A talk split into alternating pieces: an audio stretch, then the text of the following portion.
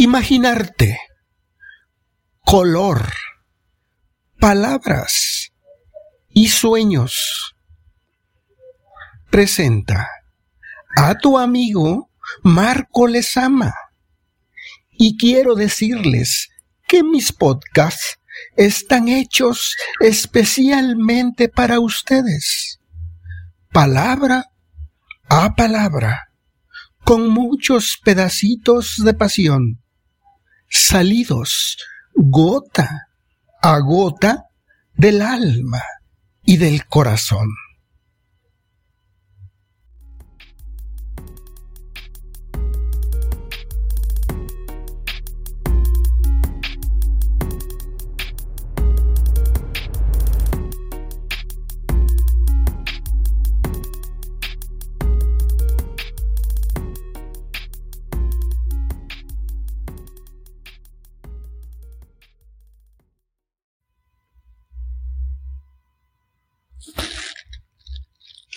El ruiseñor y la rosa de Oscar Wilde. Un ruiseñor vivía en el jardín de una casa. Todas las mañanas una ventana se abría y un joven comía su pan mientras miraba la belleza del jardín Siempre caían migajas de pan en el antepecho de la ventana. El ruiseñor comía las migajas, creyendo que el joven las dejaba a propósito para él. Así creció un gran afecto por aquel que se preocupaba en alimentarlo aunque sea con migajas. Un día el joven se enamoró, pero al declararse su amada impuso una condición para retribuir su amor, que a la mañana siguiente él le trajese la más linda rosa roja. El joven recorrió todas las florerías de la ciudad, pero su búsqueda fue en vano. Ninguna rosa, mucho menos roja.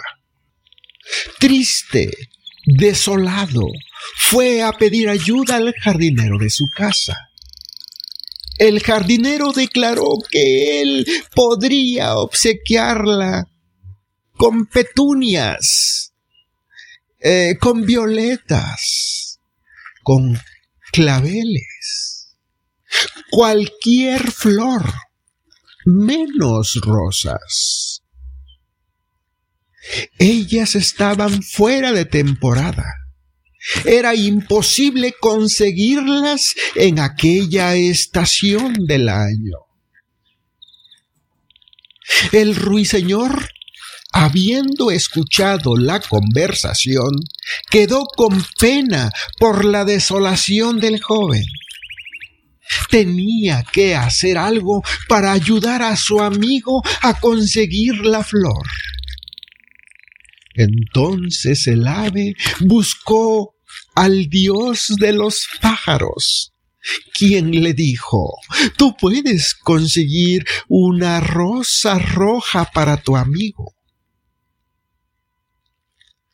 Pero el sacrificio es grande y podría costarte la vida. No importa, respondió el ave, ¿qué debo hacer? Pues bien,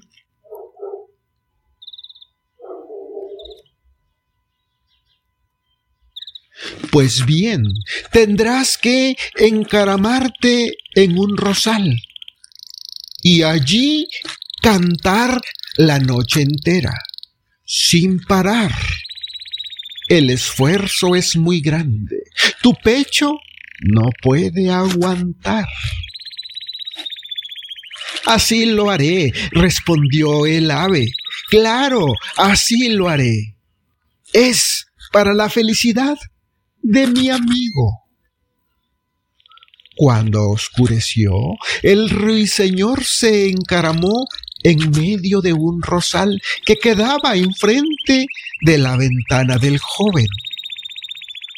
Allí se puso a cantar su canto más alegre, pues precisaba esmerarse en la formación de la flor. Una gran espina comenzó a entrar en el pecho del ruiseñor.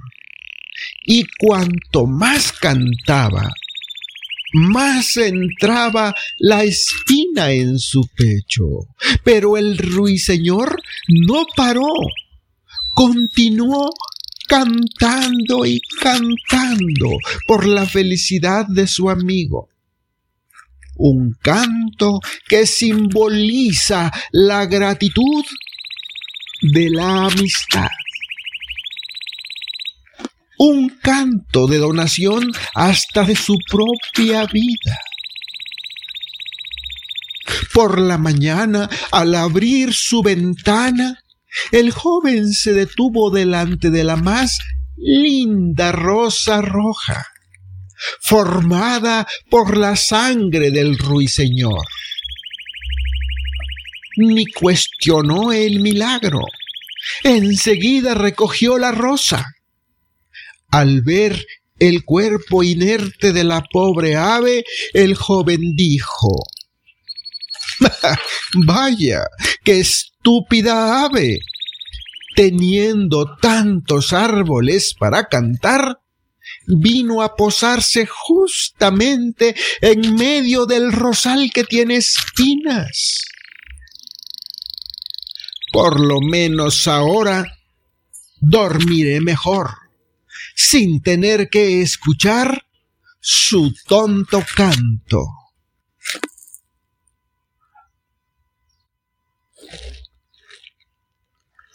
Es muy triste, pero desgraciadamente cada uno da lo que tiene en el corazón y cada uno recibe con el corazón que tiene. Y colorín colorado, este cuento se ha acabado.